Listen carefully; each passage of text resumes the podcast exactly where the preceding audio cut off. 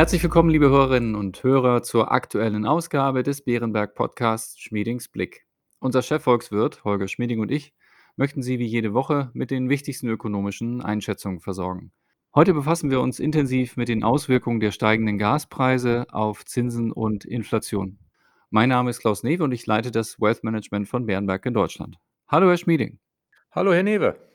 Herr Schmieding, Europa ist weiterhin abhängig von russischem Gas.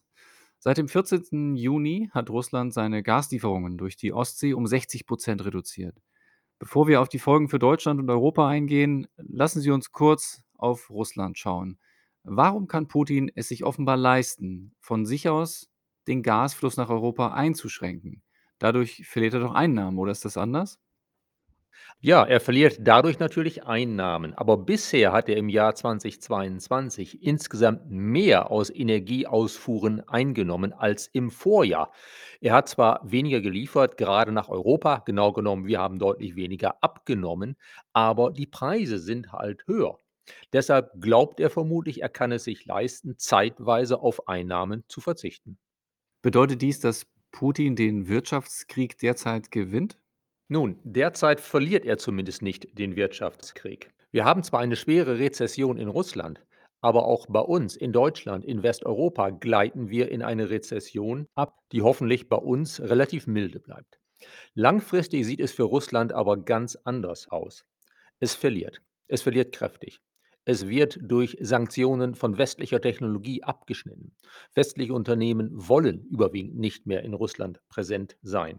Russland verliert einige seiner besten Fachkräfte, die abwandern. Russland wird immer mehr Probleme haben bei der Gas- und Ölförderung, gerade in der Arktis. Da hilft Technologie aus Nordamerika. Da hilft nicht, was immer China liefern könnte, die auf dem Gebiet praktisch keine Erfahrung haben. Die russische Wirtschaft, die ja sehr, sehr stark abhängig ist vom Export von Rohstoffen, dürfte immer mehr in kommenden Jahren den Anschluss verlieren. Ich denke, dass es etwa fünf Jahre dauern wird, bis die russische Wirtschaft wirklich am Abgrund steht, so wie es zehn Jahre gedauert hat, bis nach dem Einmarsch in Afghanistan die Sowjetunion von 1979 bis 1989 ja letztlich am Abgrund stand. Blicken wir jetzt auf die Lage bei uns. Offensichtlich haben wir die Gasspeicher in Deutschland und Europa noch längst nicht so gefüllt, dass wir für den kommenden Winter auch nur halbwegs gerüstet wären. Wie viel Gas fehlt uns? Richtig, für den kommenden Winter sind wir längst noch nicht gerüstet. Zurzeit ist der Speicherstand in Deutschland 62,6 Prozent des Möglichen nach den Daten, die täglich veröffentlicht werden. Derzeit steigt der Speicherstand noch, wie es im Sommer üblich ist, weil weniger Gas verbraucht wird. Derzeit steigt der Speicherstand um knapp 0,4 Prozentpunkte am Tag. Das ist weiterhin ausreichend. Wenn das ungefähr so bleibt, dann können wir es schaffen, das Ziel zu erreichen, nämlich die Speicher bis zum 1. November, zum Beginn der kalten Saison, auf 90 Prozent zu füllen. Wenn wir das schaffen würden, würden wir vermutlich den nächsten Winter auch ohne weiteres russisches Gas halbwegs überstehen können, wenn der Winter nicht allzu kalt wird. Das legt eine Anschlussfrage nahe. Können Sie den wirtschaftlichen Schaden abschätzen, der uns droht, wenn Russland den Gashahn in Kürze zudreht? Beispielsweise schätzte Uniper, Deutschlands größter Gasimporteur, den Verlust, den das Unternehmen bereits jetzt macht, auf monatlich ca. 900 Millionen Euro. Ab dem 11. Juli soll die Nord Stream 1 Pipeline zehn Tage lang für die jährlichen Wartungsarbeiten geschlossen werden. Und das ist eigentlich Routine. Aber was wäre, wenn Russland anschließend nichts mehr liefert? Herr Newe, der Verlust einzelner Unternehmen ist natürlich nicht mit dem volkswirtschaftlichen Verlust gleichzusetzen. Wir haben drei Szenarien durchgerechnet. Erstes Szenario, was wäre, wenn Russland nach dem Abschluss der Wartungsarbeiten an Nord Stream 1 die Lieferungen wieder aufnimmt durch die Ostsee-Pipeline in etwa dem Umfang, wie es derzeit der Fall ist.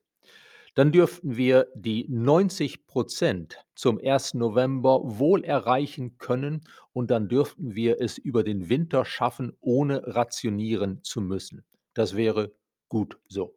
Ein zweites Szenario, wenn Putin sich entschließt, nach Abschluss der, man könnte fast sagen, in Anführungsstrichen Wartungsarbeiten, dann Nord Stream 1 nicht wieder zu öffnen, wenn aber gleichzeitig durch die anderen Pipelines von Russland nach Europa etwa so viel Gas fließt, wie das derzeit der Fall ist. Dann würde es sehr, sehr knapp werden im Winter. Dann wären wir bei einem normalen Wetterverlauf vermutlich im März so weit, dass die Speicher leer wären und wenn dann der Frühling frühzeitig einsetzt, könnten wir es ohne Rationierung schaffen. Aber darauf will man es sicherlich nicht ankommen lassen. Das heißt, es würde schon vorher eine gewisse Rationierung von Erdgas gerade für die Industrie einsetzen müssen. Drittes Szenario. Russland stoppt den gesamten Gaszufluss nach Westeuropa Ende Juli. Was wäre dann? Dann würden wir sicherlich eine erhebliche Rationierung brauchen.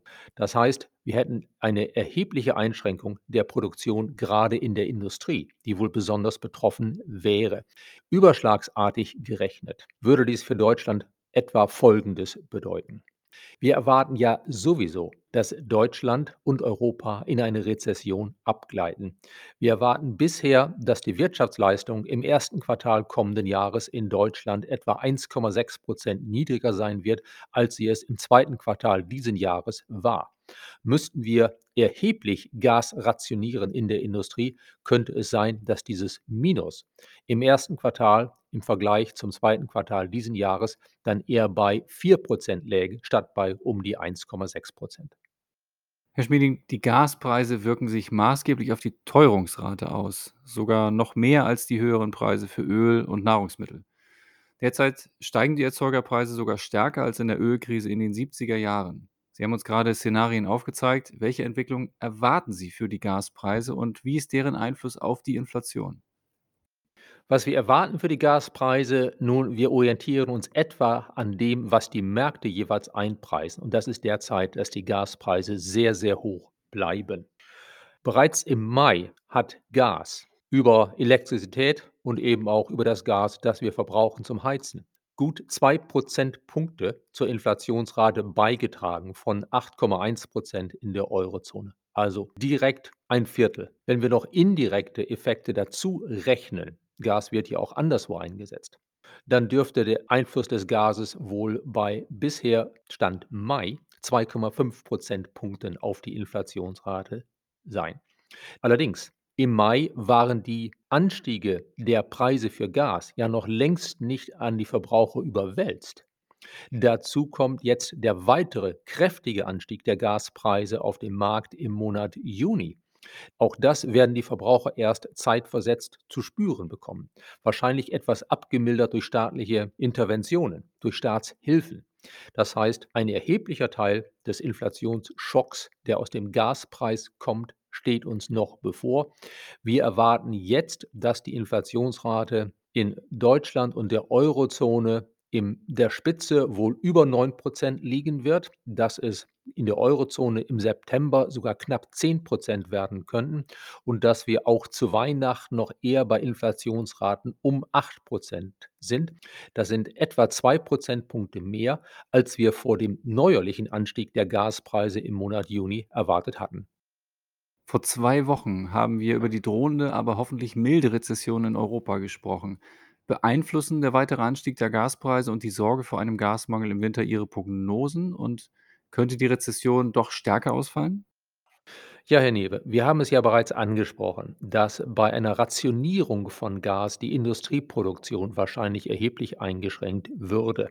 Eine solche Rezession die dann dazu führen könnte, dass am Tiefpunkt, das wäre dann vermutlich der Winter, das erste Quartal des kommenden Jahres, dass dann die Wirtschaftsleistung in Deutschland vielleicht etwa 4% geringer wäre, als sie es im zweiten Quartal diesen Jahres war. Das wäre keine milde Rezession mehr, das würde man dann schon eine tiefe Rezession nennen müssen. Allerdings das würde dann wohl auch heißen, dass sich mit dem Frühling die Lage wieder spürbarer entspannen könnte, wenn halt der Bedarf zu rationieren vorbei ist. Ob wir es dann durch den Winter danach schaffen ohne russisches Gas, wäre eine offene Frage, aber ich nehme an, dass bei diesem Szenario, also wenn Russland Ende Juli den Gashahn komplett zudreht, wir so viel wirtschaftlichen und politischen Willen hätten, uns zumindest für den Winter nach dem unmittelbar kommenden Winter auf der sicheren Seite fühlen zu können, dass wir dann mit noch mehr Einsatz von Geld, von politischem Willen dafür sorgen könnten, dass wir im Winter 2023, 2024 zumindest nicht erneut rationieren müssten. Vermutlich würde das aber heißen, dass die Preise sehr hoch bleiben, weil wir dann ja auf dem gesamten Weltmarkt alles auch nur irgendwie Erdenkliche an Flüssiggas versuchen würden zusammenzukratzen, einschließlich des Versuchs, uns die Kapazitäten zu sichern, dieses Flüssiggas auch zu uns zu transportieren. In Krisenphasen der letzten Jahre war es immer wichtig zu schauen, was die Notenbanken machen. Und daher lautet meine nächste Frage an Sie: Wie sollte Ihrer Meinung nach die Europäische Zentralbank auf eine Rezession bei gleichzeitig hoher Inflation reagieren? Herr Newe, das ist eine sehr schwierige Frage. Die Inflation, die wir bei uns haben, ist ja keine hausgemachte Inflation. Die Zentralbank kann nichts für die Gaspreise, für die Nahrungsmittelpreise, für die Ölpreise. Wenn sie jetzt ihre Zinsen ändert, wird das sehr wenig Einfluss haben auf die Inflationsrate in den kommenden Monaten. Denn Zinspolitik wirkt ja dadurch, dass bei höheren Zinsen die Unternehmen, die Haushalte weniger Kredit aufnehmen und damit die Nachfrage zurückgeht. Aber wir haben ja nicht eine zu heiße Nachfrage. Wir haben ja einen Mangel an Angebot. Allerdings, langfristig dürfte sich der Inflationsdruck bei uns erhöhen über etwas mehr Lohndruck. Wir müssen auch darauf achten, dass sich nicht die Inflationserwartungen verfestigen. Wenn alle immer damit rechnen, dass die Preise kräftig steigen, dann steigen sie auch, weil jeder sozusagen schon im Vorgriff auf die zu erwartenden künftigen Lohn- und Preisanstiege versucht, die Preise und Löhne schon vorab zu erhöhen. Das heißt also, dem sollten die Zentralbanken entgegenwirken, diesem Risiko.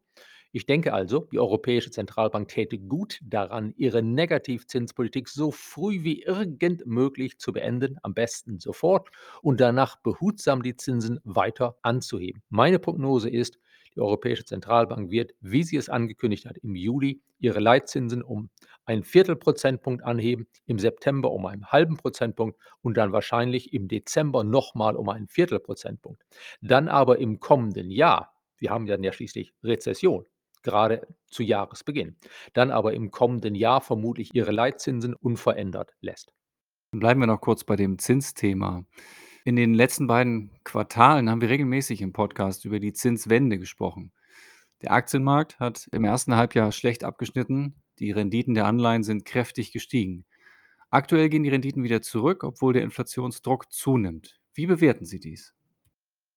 Wir sehen tatsächlich, dass der große Anstieg der Renditen vorbei ist. Wir haben jetzt eine Korrektur. Renditen gehen wieder zurück.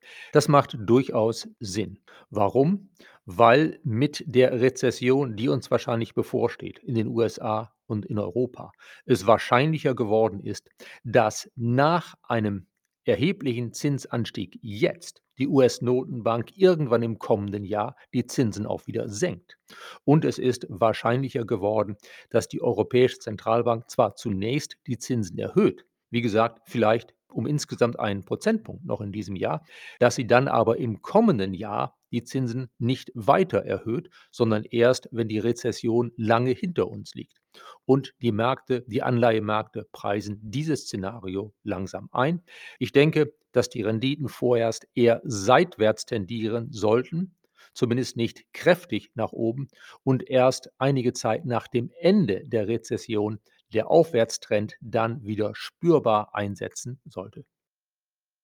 Sie haben mir vorhin ein Stichwort gegeben, das Thema Staatshilfe erwähnt. Und darauf möchte ich in meiner letzten Frage heute zu sprechen kommen. Am Montag gab es im Kanzleramt erstmals wieder eine konzertierte Aktion nach dem Vorbild der späten 1960er Jahre.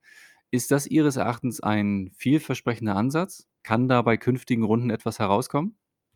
Insgesamt finde ich es gut, Herr Newe, dass Gewerkschaften, Unternehmer, Regierung, Wissenschaftler miteinander reden. Es gibt kein Entkommen. Wir werden die höheren Preise zahlen müssen.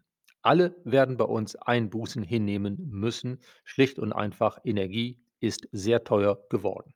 Aber natürlich sollten wir dafür sorgen, dass die Einbußen bei den sozial Schwachen möglichst gering ausfallen. Sie sollten erhebliche staatliche Zuschüsse bekommen, damit sie die Situation meistern können.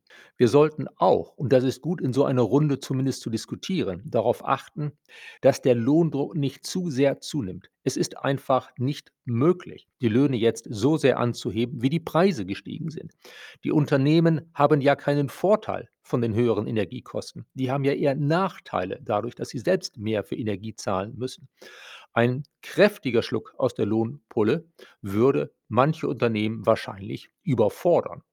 Deshalb halte ich es für sinnvoll, dass wir zwar einen spürbaren Anstieg der Löhne bekommen, sagen wir mal um die 4%, aber eben deutlich unterhalb der Inflationsrate, dass wir möglichst in zwei Jahresverträgen dann vielleicht für das zweite Jahr einen Lohnanstieg bekommen, der eher nahe 3% liegt, dass wir aber vielleicht in diesem Herbst Einmalzahlungen bekommen an Arbeitnehmer von jenen Unternehmen, die es sich leisten können, nicht von allen. Und wenn der Staat dann diese Einmalzahlung steuerlich begünstigt, bin ich durchaus dafür.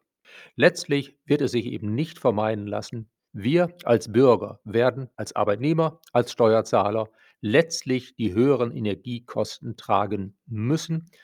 Wenn wir von Staatszuschüssen sprechen, dann heißt das eben, dass wir in unserer Eigenschaft als Steuerzahler diese Kosten mittragen. Wenn es bei Löhnen um die Höhe der Abschlüsse geht, ist zu bedenken, dass bei einem zu kräftigen Lohndruck, gerade in der Rezession, dann natürlich sich die Lage am Arbeitsmarkt verdüstern würde und damit auch natürlich Arbeitnehmer sich hier und da doch Sorgen um ihren Job machen müssten.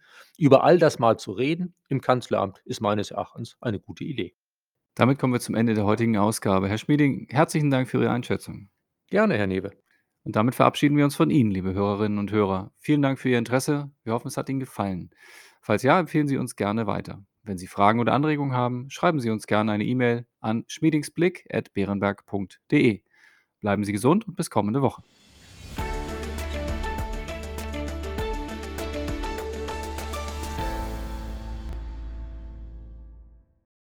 Wichtige Hinweise. Bei dieser Information handelt es sich um eine Marketingmitteilung. Diese soll Ihnen Gelegenheit geben, sich selbst ein Bild über eine Anlagemöglichkeit zu machen. Wir weisen ausdrücklich darauf hin, dass diese Information keine individuelle Anlageberatung, keine Anlageempfehlung und keine Anlagestrategieempfehlung darstellt. Frühere Wertentwicklungen sind kein verlässlicher Indikator für die künftige Wertentwicklung.